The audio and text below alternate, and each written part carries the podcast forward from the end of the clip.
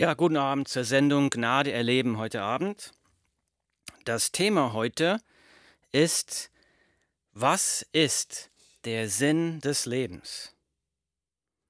Was ist der Sinn und Zweck unserer Existenz? Das ist eine sehr wichtige Frage. Warum? Laut dem Statistischen Bundesamt haben sich in Deutschland im Jahr 2015 mehr als 10.000 Menschen das Leben genommen. 10.000 in einem Jahr. Warum haben so viele Menschen den Tod gewählt? Und die einzige Erklärung, die ich mir denken kann, die Leute mussten gedacht haben, weiterleben hat keinen Sinn mehr. Bei der Frage nach dem Sinn des Lebens kann es also wirklich um Leben und Tod gehen. Es gibt aber noch einen weiteren Grund, warum die Frage nach dem Sinn des Lebens von höchster Wichtigkeit ist. Hier ist der Grund. Wir haben nur ein Leben. Und dieses eine Leben ist sehr kurz. Und die Zeit, die wir noch haben, die verrinnt gnadenlos. Mit jeder Sekunde kommen wir unserem Ende näher. Unsere Zeit verrinnt unaufhaltsam. Wir können nichts dagegen tun. Wir können die Zeit nicht anhalten. Wir können uns nicht mehr Zeit dazu kaufen. Und wir wissen noch nicht einmal, wie viel Zeit wir noch übrig haben. Vielleicht zehn Jahre, vielleicht zehn Monate, zehn Tage, zehn Stunden. Das wissen wir nicht. Und die Zeit verrinnt, jede Sekunde. Das heißt, Zeit ist ein sehr kostbares Gut.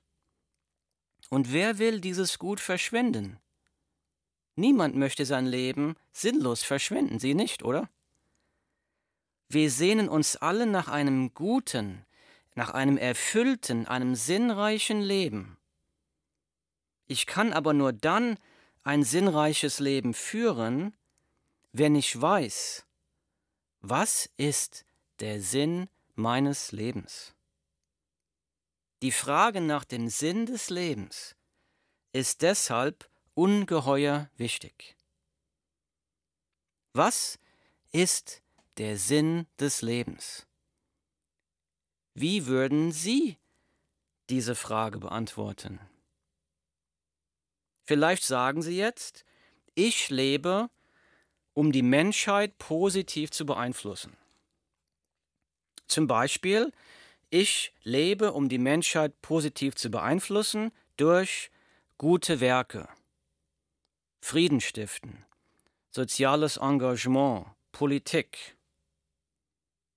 Ein anderer sagt, ich lebe, um die Menschheit positiv zu beeinflussen durch Leben retten.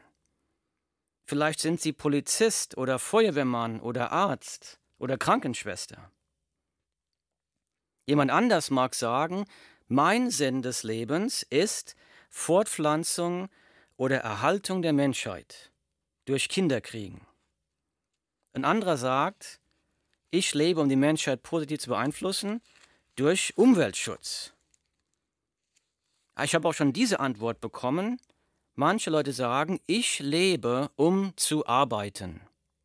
Die sagen, ich trage durch Arbeit dazu bei, dass die Gesellschaft funktioniert.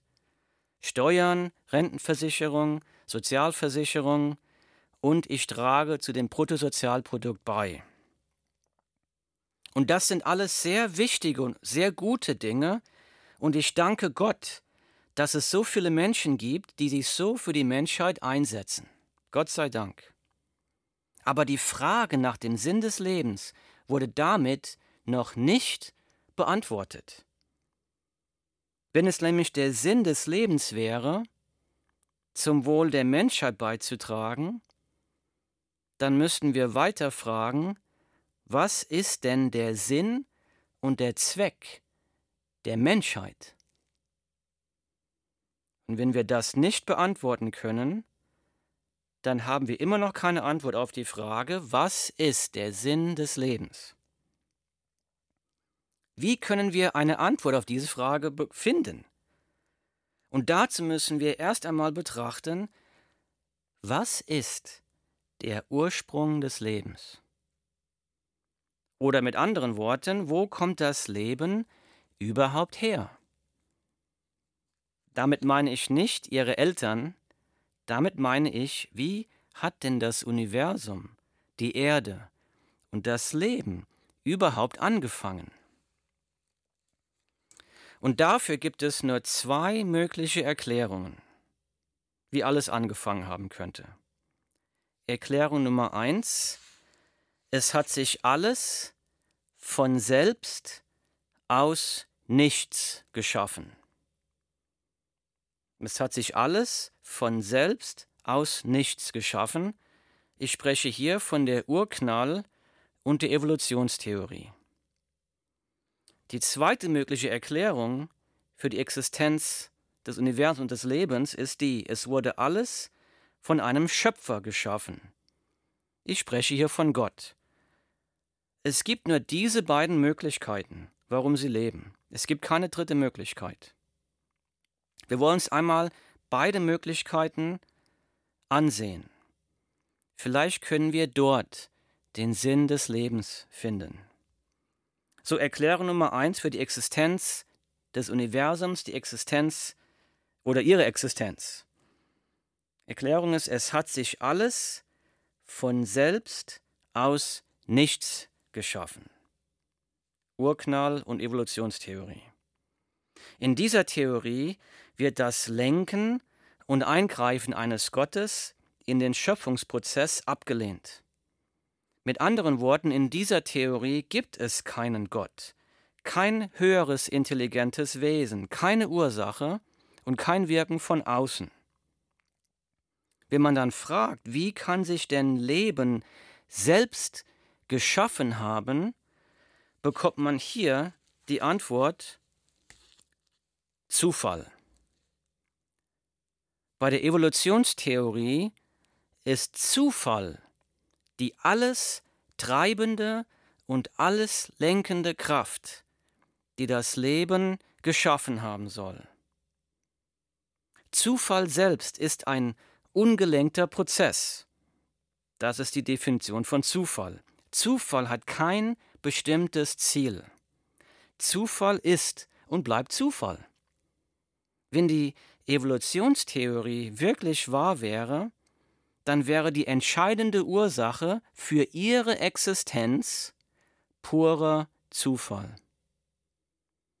Wenn das wahr wäre, dann gäbe es keinen Sinn und keinen Zweck für das Leben. Wir können in dieser Weltanschauung also keine Antwort für den Sinn des Lebens finden. Und ich persönlich habe nicht genug blinden Glauben, zu glauben, dass sich alles von selbst aus nichts geschaffen hat. Schauen wir uns die zweite mögliche Erklärung für den Anfang alles Lebens an. Es wurde alles von einem Schöpfer geschaffen. Ich spreche hier von Gott. Wenn wir von einem intelligenten Schöpfer geschaffen worden wären, dann müsste dieser Schöpfer auch wissen, wozu und warum er uns geschaffen hat. Dieser Schöpfer, Gott, müsste dann wissen, was ist das eine, wozu ich geschaffen bin?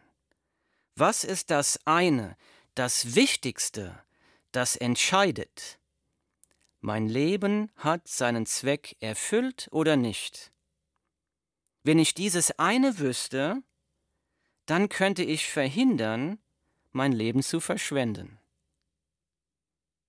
Was ist der Sinn des Lebens? Was ist das eine, das Wichtigste? Tatsächlich hat Gott uns in der Bibel eine Antwort dazu gegeben. Ich lese aus der Bibel, aus dem Evangelium nach Matthäus. Ich lese. Und einer von ihnen, ein Gesetzesgelehrter, stellte ihm, Jesus, eine Frage um ihn zu versuchen, und sprach, Meister, welches ist das größte Gebot im Gesetz? Hier ist die Frage. Hier kommt einer und fragt Jesus, was ist das eine, das Wichtigste, das ein Mensch tun muss? Ich lese weiter. Also Meister, welches ist das größte Gebot im Gesetz? Und Jesus sprach zu ihm, du sollst den Herrn, deinen Gott, lieben mit deinem ganzen Herzen und mit deiner ganzen Seele und mit deinem ganzen Denken. Das ist das erste und größte Gebot. Zitat Ende. Das war die Bibel aus dem Buch Matthäus, Kapitel 22, Verse 35 bis 38. Der Schriftgelehrte fragt Jesus, was ist das eine, das Wichtigste, das Größte, das ein Mensch in seinem Leben tun soll? Und interessant zu sehen, was Jesus hier nicht sagt. Jesus sagt hier nicht, hm, das kommt darauf an. Das muss jeder selbst für sich herausfinden. Nein, das sagt Jesus nicht. Es gibt klipp und klar einen Sinn für das Leben. In seiner Antwort hier zitiert Jesus das Alte Testament. Er zitiert hier 5. Mose Kapitel 6 Vers 5. Jesus sagt, du sollst den Herrn, deinen Gott lieben mit deinem ganzen Herzen, mit deiner ganzen Seele und mit deinem ganzen Denken. Die Antwort ist klipp und klar. Das wichtigste Gebot ist Gott zu lieben, ganzem Herzen, mit ganzer Seele, mit ganzem Denken. Mit anderen Worten, der Sinn des Lebens ist, Gott zu lieben. Ich sage es nochmal, der Sinn des Lebens ist Gott zu lieben. Das ist erst einmal eine gute Nachricht, denn das bedeutet, dass Ihr Leben tatsächlich einen Sinn hat. Und mein Leben hat einen Sinn. Gott hat Sie erschaffen, Gott liebt Sie, Gott will, dass Sie ihn auch lieben. Sie sind für einen bestimmten Sinn und Zweck geschaffen worden, Gott zu lieben. Gott will, dass sie eine persönliche Beziehung mit ihm haben. Diese Liebe bietet Gott ihnen heute an. Das ist eine gute Nachricht. Ein kleiner Einschub hier. Vielleicht fragt jetzt einer, braucht Gott meine Liebe? Braucht das Gott irgendwie? Und die Bibel sagt, dass Gott vollkommen ist. Gott braucht nichts von uns. Ganz im Gegenteil, wir brauchen alles von Gott. Also Gott braucht uns überhaupt nicht eigentlich. Er ist vollkommen heilig, perfekt. Aber er möchte aus Liebe zu ihnen eine Beziehung mit ihnen haben. Interessant, warum sagt Jesus hier nicht, das wichtigste Gebot ist Gott zu dienen oder Gott zu fürchten? Ja, die Bibel ruft uns auch auf, Gott zu dienen und Gott mit Ehrfurcht anzubeten. Das sagt die Bibel. Das sind alles gute Sachen. Aber Jesus sagt hier, das Wichtigste, das eine, das Allerhöchste, ist Gott zu lieben. Warum? Jesus sagt in Johannes Kapitel 14, Vers 23, Wenn jemand mich liebt, so wird er mein Wort befolgen. Also Jesus sagt, wenn jemand mich, Gott, liebt, dann wird er automatisch auch das tun, was ich von ihm verlange. Ich gehorche dem, den ich wirklich liebe. Ich erfreue mich an dem, was ich wirklich liebe. Ich verehre den, den ich wirklich liebe. Wenn wir Gott wirklich so lieben, dann werden wir Gott automatisch dienen dann werden wir Gott automatisch verehren. Dann werden wir Gott automatisch groß machen in sein Leben. Und wenn wir Gott wirklich so lieben, dann sagt die Bibel auch, dass wir dann automatisch unsere Mitmenschen lieben werden. Jesus sagt, du sollst den Herrn, deinen Gott, lieben mit deinem ganzen Herzen, mit deiner ganzen Seele und mit deinem ganzen Denken.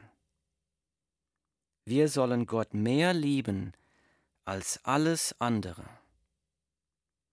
Jetzt ist die Frage, ist Gott lieben schwere Arbeit. Müssen wir hier malochen, um Gott zu lieben? Nein, es ist keine schwere Arbeit, denn es geht hier nicht um Religion, es geht nicht um Kirchenmitgliedschaft, es geht nicht um Kirchensteuer, nicht um Wallfahrten, nicht um religiöse Leistungen. Es geht hier darum, eine lebendige, persönliche Beziehung mit Gott zu haben. Gott persönlich zu kennen und zu lieben. Hören Sie mal die Worte von Männern, die Gott so gekannt und geliebt haben. Ich lese aus der Bibel. Deine Nähe sättigt den Hunger meiner Seele wie ein Festmahl. Psalm 63, 6. Hören Sie das? Gott sättigt den Hunger meiner Seele. Wonach hungert Ihre Seele? Und Gott kann diesen Hunger sättigen. Ich lese weiter aus der Bibel, ein anderer Psalm hier steht, Ich liebe dich, Herr, du bist meine Stärke. Der Herr ist mein Fels, meine Festung und mein Befreier. Psalm 18, Verse 2 und 3. Gott ist meine Sicherheit. Wo suchen Sie nach Sicherheit für Ihre Zukunft? Haben Sie die schon gefunden? Ich lese weiter. Ich liebe den Herrn, denn er hat mich gehört, als ich laut um Hilfe flehte. Psalm 116, Vers 1. Gott hört mich, wenn ich Hilfe brauche. Wo suchen Sie Hilfe, wenn Sie in Not sind? Ich lese weiter. Freu dich über den Herrn, und er wird dir geben, was du dir von Herzen wünschst. Psalm 37, Vers 4. Freu dich über den Herrn. Er wird dir geben, was du dir von Herzen wünschst. Gott bringt mir Freude. Gott kennt meine tiefsten Herzenswünsche. Ich spreche hier nicht von materiellen Dingen, sondern von den tiefsten Wünschen meines Herzens. Gott kümmert sich darum. Gott sieht das. Wer kümmert sich um die tiefsten Herzenswünsche in Ihrem Herzen? Wenn ich Gott mit ganzer Kraft liebe, dann wird in meinem Leben etwas passieren. Ich lese weiter aus der Bibel. Jesaja Kapitel 12, Vers 3. Und ihr werdet mit Freuden Wasser schöpfen aus den Quellen des Heils. Ihr werdet mit Freuden Wasser schöpfen aus den Quellen des Heils. Psalm 33, 21. Ja, an ihm, Gott, wird unser Herz sich freuen, denn wir vertrauen auf seinen heiligen Namen. Wir werden uns an Gott erfreuen. Philippa 4, Vers 4 sagt, Freut euch im Herrn alle Zeit. Abermals sage ich, freut euch. Wir sehen also in der Bibel, Gott lieben bringt wahre, erfüllende Freude. Nicht Freude an Dingen, an den Dingen, die Gott uns schenkt, die sind auch gut, aber die Freude sollten wir eigentlich an Gott selbst haben. Freude an Gott selbst. Und diese Freude wird uns auch durch schlimme Zeiten tragen. Ein gutes Beispiel dafür finden wir im Brief an die Hebräer. Und dieser Brief im Neuen Testament wurde an Christen geschrieben, die eine sehr, sehr harte Verfolgung durchmachen mussten. Sie wurden ins Gefängnis geworfen für den Glauben, sie, ihr Besitz wurde weggenommen, sie wurden enteignet und viele wurden sogar getötet. Und hier sagt die Bibel, ich lese, denn ihr hattet Mitleid mit mir in meinen Ketten bewiesen und den Raub eurer Güter mit Freuden hingenommen. Hören Sie mal, den Raub eurer Güter mit Freuden hingenommen, weil ihr in euch selbst gewiss seid, dass ihr ein besseres und bleibendes Gut in den Himmeln besitzt. Die Bibel, Hebräer Kapitel 10, Vers 34. Ihr hattet Mitleid mit mir in meinen Ketten bewiesen und den Raub eurer Güter mit Freuden hingenommen, weil ihr in euch selbst gewiss seid, dass ihr ein besseres und bleibendes Gut in den Himmeln besitzt. Also diese Menschen haben Verfolgungen durchlebt, Gefängnis und sogar das Enteignen ihres Besitzes, und die Bibel sagt hier, dass sie das mit Freuden sogar hingenommen haben, weil sie wussten, dass sie ein besseres und bleibendes Gut im Himmel hatten, Gott selbst. Gott lieben bringt uns Freude und Erfüllung, weil wir dann tun, wozu Gott uns geschaffen hat. Ich sage das einmal, Gott lieben bringt uns Freude und Erfüllung, weil wir nämlich dann genau das tun, wozu Gott uns erschaffen hat. Dann erfüllen wir den Sinn unseres Lebens. Gott lieben ist keine Last. Gott lieben ist eine befreiende Freude. Gott lieben statt die Dinge der Welt bringt uns wahre Freude und Erfüllung. Wenn ich Gott liebe und mich an ihm erfreue, dann werde ich Gott automatisch verherrlichen und ehren. Jetzt kommen wir zu einem großen Problem. Wir stehen vor einem Riesenproblem. Lieben wir Gott so? Wer kann sagen, dass er Gott mit ganzem Herzen, mit ganzer Seele und mit ganzem Denken liebt? Unser Problem ist, wir lieben alles Mögliche, nur Gott nicht. Und die Bibel sagt, wenn ich verfehle, Gott zu lieben, dann habe ich den Sinn und Zweck meines Lebens verpasst. Die Bibel sagt, wenn ich verfehle, Gott zu lieben, dann habe ich den Sinn und den Zweck meines Lebens verpasst. Dann habe ich es verfehlt, Mensch zu sein. Und wenn ich verfehle, Gott zu lieben, dann habe ich den Sinn und Zweck meines Lebens verpasst. Also auch im Alten Testament lesen wir, dass wir Gott mit ganzem Herzen und mit ganzer Seele lieben sollen. Das steht in 5. Mose Kapitel 6, Vers 5. Wenn ich Gott nicht liebe, dann verstoße ich gegen das wichtigste Gebot, das Gott uns gegeben hat. Das ist Sünde. Und was wird die Konsequenz sein, wenn ich den Sinn des Lebens, Gott zu lieben, verpasse? Ganz am Ende im Buch der Offenbarung da spricht Jesus die folgenden Worte an Christen in Laodicea. Ich lese aus der Bibel. Ich kenne deine Werke, dass du weder kalt noch heiß bist. Ach, dass du kalt oder heiß wärst. So aber, weil du lau bist, weder kalt noch heiß, werde ich dich ausspeien aus meinem Mund. Zitat Ende, die Bibel, Offenbarung Kapitel 3, Verse 15 und 16. Hier wirft Jesus den Christen, Christen in Laodicea vor, ihr seid weder heiß noch kalt, eure Liebe zu Gott, zu mir, ist lauwarm, deshalb werde ich euch meinen Mund herausspucken, oder besser übersetzt, herausbrechen, übergeben. Das ist schlimm. Das ist schlimm, wenn wir das lesen. So nehmen wir einmal an, es gäbe eine Skala von 0 bis 10. Und auf dieser Skala könnte man die Liebe, die wir haben, zu Gott messen. 0 steht für ich liebe Gott überhaupt nicht. Und 10 steht für ich liebe Gott mit aller Kraft, mit allem Denken. Also je höher die Zahl auf dieser Skala von 0 bis 10, je höher die Liebe zu Gott. Sagen Sie mal ganz ehrlich, wo würden Sie auf dieser Skala Ihre Liebe zu Gott einstufen? Bei zehn? Lieben Sie Gott mit ganzer Kraft, ganzem Denken, ganzem Herzen? Oder vielleicht nur bei fünf, die Hälfte? Bei vier, bei zwei, bei null? Sind Sie lauwarm oder kalt?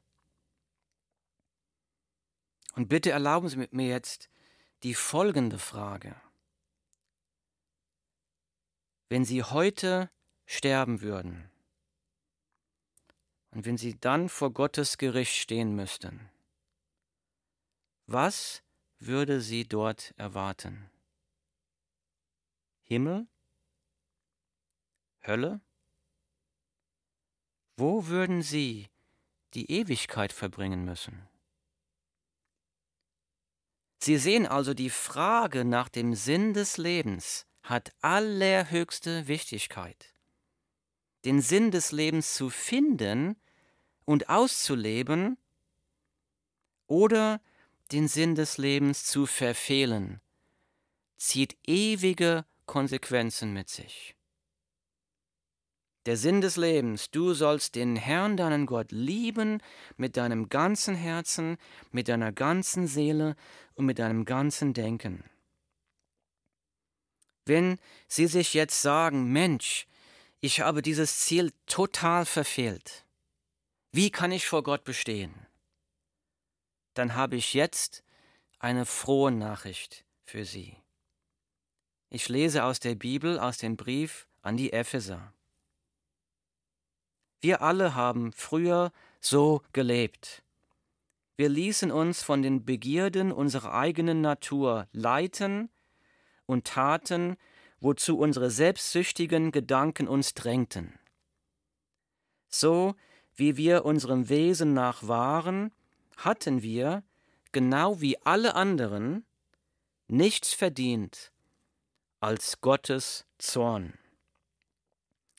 Bevor ich weiterlese, nur sagen, die Bibel sagt hier ganz klar, wenn wir so leben, wie es unser menschlicher Eigenwille für richtig hält, nach unserer eigenen Natur, selbstsüchtig, Gott ignorierend, dann haben wir Gottes Zorn verdient, laut diesem Bibeltext. Aber Gott sei Dank hört dieser Text hier nicht auf. Ich lese nochmal. Ich lese jetzt diesmal weiter. Wir alle haben früher so gelebt, wir ließen uns von den Begierden unserer eigenen Natur leiten und taten, wozu unsere selbstsüchtigen Gedanken uns drängten. So wie, so wie wir unserem Wesen nach waren, hatten wir, genau wie alle anderen, nichts verdient als Gottes Zorn. Ich lese weiter. Doch Gottes Erbarmen ist unbegreiflich groß. Wir waren aufgrund unserer Verfehlungen tot, aber er hat uns so sehr geliebt, dass er uns zusammen mit Christus lebendig gemacht hat. Ja, es ist nichts als Gnade, dass ihr gerettet seid. Zitat Ende. Die Bibel, Epheser Kapitel 2, Verse 3 bis 5. Also hier wird gesagt, dass Gott irgendetwas für uns getan hat. Deswegen sagen wir waren vorher tot in unseren Verfehlungen. Wir haben Gottes Zorn verdient.